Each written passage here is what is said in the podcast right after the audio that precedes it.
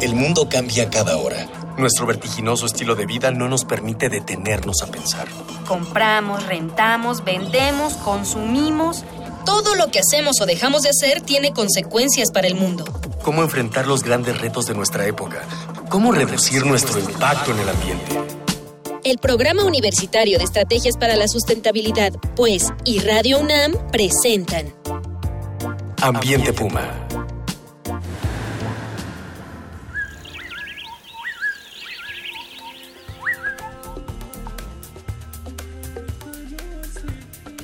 Qué gusto saludarles. Soy Mireya Imas, directora del Programa Universitario de Estrategias para la Sustentabilidad de la UNAM. Y como siempre le doy la más cordial bienvenida a este su programa Ambiente Puma, voces, ideas y acciones sustentables. Guanajuato, capital cervantina de América, acogió este año la cuadragésima cuarta edición del mayor festival cultural de México y uno de los más importantes del mundo el Festival Internacional Cervantino. Este festival es sinónimo de arte y cultura del más alto nivel. Generalmente se tiende a como separar la ciencia y la cultura como si fueran extremos opuestos del conocimiento. Sin embargo, claramente ambas son expresiones del pensamiento humano y están totalmente ligadas. Y de como ejemplo, pues en esta ocasión presentamos en el Festival Cervantino una exposición denominada De científico, artista y loco, todos tenemos un poco. Y bueno, pues así trabajamos juntos el programa universitario Estrategias para la Sustentabilidad con la Dirección General de Divulgación de la Ciencia. Y bueno, por eso vamos a hablar hoy aquí del Festival Internacional Cervantino y la influencia de la ciencia en la cultura y pues viceversa. Y está con nosotros en cabina para charlar de este tema eh, Dalia Ayala. Ella es jefa del área de educación ambiental del Programa Universitario de Estrategias para la Sustentabilidad y es quien se encarga de coordinar la presencia del programa en el Festival Cervantino y de esta exposición. Bienvenida, Dalia. Muchas gracias, ya. Qué gusto. Eh, pues como siempre, un gusto tenerte por aquí. Eh, antes de empezar nuestra plática, vamos a escuchar las voces de las y los jóvenes de esta casa de estudios, a quienes les preguntamos en esta ocasión qué relación existe entre cultura y ambiente. A ver qué se imaginaron ellos.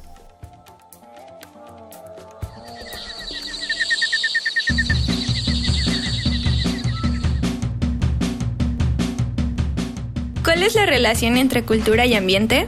Me llamo Laura y estudio en la Facultad de Ciencias de la UNAM.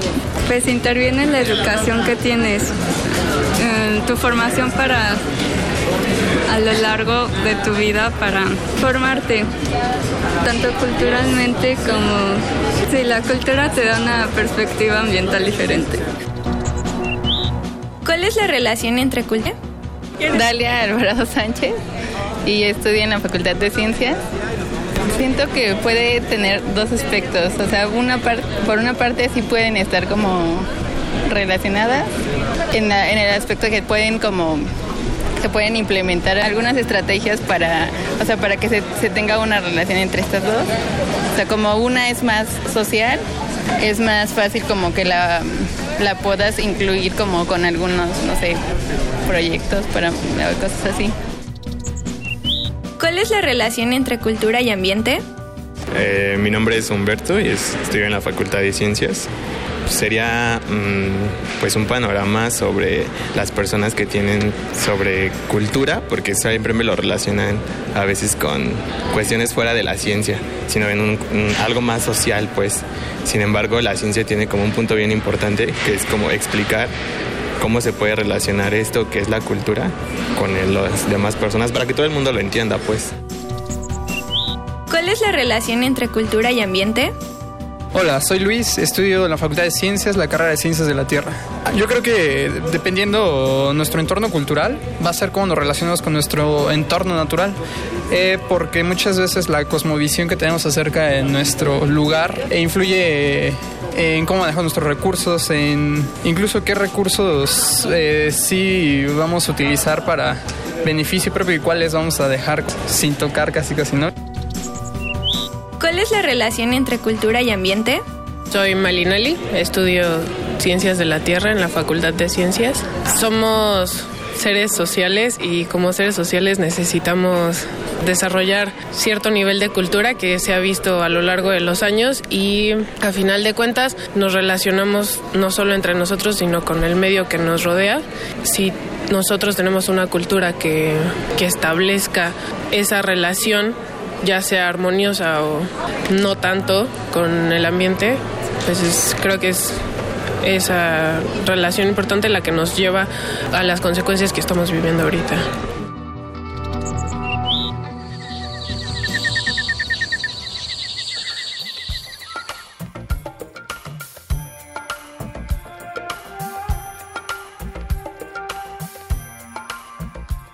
Escuchó usted las voces de nuestras y nuestros jóvenes, unos más confundidos, otros más claros sobre el tema. Eh, pues eh, ciertamente ciencia y cultura son un binomio que no se puede separar. No hay ciencia sin cultura y no hay cultura sin ciencia. Así es que, pues, a ponernos todos las pilas porque porque todavía tenemos mucho que aprender, este, sobre todo eh, cuando estamos hablando de temas ambientales, ¿no? Ciencia y ambiente, cultura y ambiente. cuéntanos, Dalia, cómo nació el nombre de esta exposición. Antes de que nos digas cómo nació el nombre de esta exposición, el Cervantino, ¿qué hace la UNAM? ¿Qué hace en particular el Programa Universitario de Estrategias para la Sustentabilidad en el Cervantino? Bueno, desde hace seis años iniciamos una colaboración muy estrecha. Nos invitaron primero a raíz de una edición del Cervantino, que era las, los dones de la naturaleza, y entonces se acercaron para que participáramos con ellos. Y la experiencia fue tan productiva y tan positiva para ambas instituciones que durante estos últimos seis años hemos seguido participando, generalmente con una exposición que diseñamos exprofeso para el, para el festival y en la que hablamos tomando como base el tema del festival, que cada, cada, cada año cambia, tomamos ese tema y hacemos una exposición sobre temas ambientales que se conecta con, con el eje eh, central del festival. Y además, simbólicamente y relacionado con la pregunta que le hacíamos a los jóvenes, esto ocurre en la Casa de la Cultura de Guanajuato. Sí, estamos en una ubicación muy buena que es la Casa de la Cultura de Guanajuato, que recibe a gente local a dar, eh, toma talleres y clases y demás. Y nos hemos hecho un referente. Ya la gente nos pregunta cada año qué vamos a, qué vamos a llevar.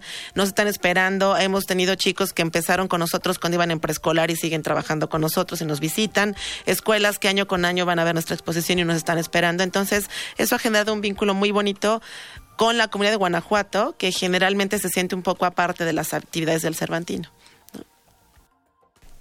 ¿Cuál es, cuál es la interacción en, eh, en cómo llevamos las propuestas al Cervantino entre ciencia, ambiente y cultura? ¿Cómo se funde esto en las exposiciones, en las cosas que lleva el programa? Pues desde que planteamos la exposición y nos informa el Cervantino cuál es el tema, tratamos de ver de qué manera el tema, por ejemplo, este año que fue de la locura al idealismo, que tenía que ver con Cervantes, planteamos qué tema que tiene que ver con la ciencia y la cultura podemos generar. Este año decidimos llevar 10 personajes cuyas ideas han sido o fueron catalogadas como locuras o cosas ridículas, pero con el tiempo cambiaron la visión del mundo. Y no solamente pusimos científicos, pusimos, por supuesto, científicos, pero pusimos artistas como Da Vinci, que no solo era artista, sino científico, pusimos a Julio Verne, que también fue un innovador en, cuestiones tecnológicas porque lograba integrar información científica desde la literatura, y pusimos pues a Rachel Carson y a Rosalind Franklin, que son dos mujeres poco reconocidas, pero que tuvieron una influencia muy importante en cómo cómo concebimos el mundo y en la cultura cotidiana, pero también en la investigación científica en el mundo. Y no solo poco reconocidas, en algunos casos, como el de Rachel Carson, muy vilipendiadas muy en su momento, ¿no? Sí. Este, porque bueno, se enfrentaba con las grandes este, corporaciones, en particular con el tema del DDT, claro, ¿no? Y, fue fue dramática la vida de esta mujer, pero fue importantísima. Y realmente cambió nuestra cultura en cómo vemos el tema de, la contaminación ¿no? en, el mundo. Eh, nuestras vías de contacto son en Twitter, arroba UNAM Sustentable, en el Facebook e Instagram Sustentabilidad UNAM. Y estamos también en el correo electrónico en ambiente arroba puma punto unam punto mx. Si usted nos llama y nos dice, eh, ¿qué nos dice? ¿Qué le parece? Eh, no entiendo la pregunta. ¿Qué edición del FIC? ¿Dónde está? Ah, ¿en qué edición del Festival Internacional Cervantino se ha realizado este año? ¿Qué, ¿Cuál es el número? Ya se lo dijimos al principio del programa. ¿Qué edición del Festival Internacional Cervantino? Este, a ver si se nos ocurre una pregunta un poco más sofisticada para la próxima. o que al menos no se la digamos desde el principio. Eh, si nos habla, le vamos a dar un ejemplar del título Cambio Global Causas y Consecuencias, publicado por la UNAM y la editorial Siglo XXI. Así que bueno, póngase la pila y este díganos qué edición del Festival Internacional Cervantino se realizó este año. Este y estamos aquí charlando con Dalia Ayala. Ella es jefa del área de educación ambiental del Programa Universitario de Estrategias para la Sustentabilidad y nos está contando de la historia que tenemos con el Festival Internacional Cervantino y en particular de eh, la experiencia de este año. Pero platícanos un poquito cómo se concibió esta, pero en general, ¿cómo se conciben las exposiciones que se van a llevar al festival? Este, ¿Y cómo se diseña? Pues empezamos con una idea asociada al tema del festival. Tenemos una reunión con un equipo de trabajo en el programa, que es un equipo multidisciplinario, joven, con muchas ideas. Planteamos una propuesta y luego nos acercamos a la, a la Dirección General de Divulgación de la Ciencia, en donde hacemos el guion museográfico, armamos, analizamos qué equipos llevar, de qué manera presentarlos, considerando quiénes han sido nuestro público meta a lo largo del tiempo.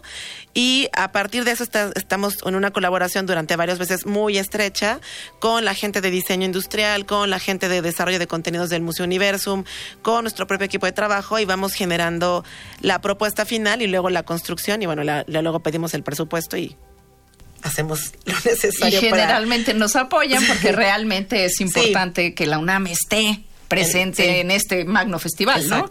Y, además, cuéntanos un poquito cómo, cómo va, cómo se ha ido insertando el Cervantino en el digo el, la, UNAM. y este proyecto en particular en el Cervantino. Pues creo que se debe a que el primer año, aunque no teníamos una exposición muy diseñada de esta manera, sino que usamos una exposición que ya teníamos y la complementamos con talleres.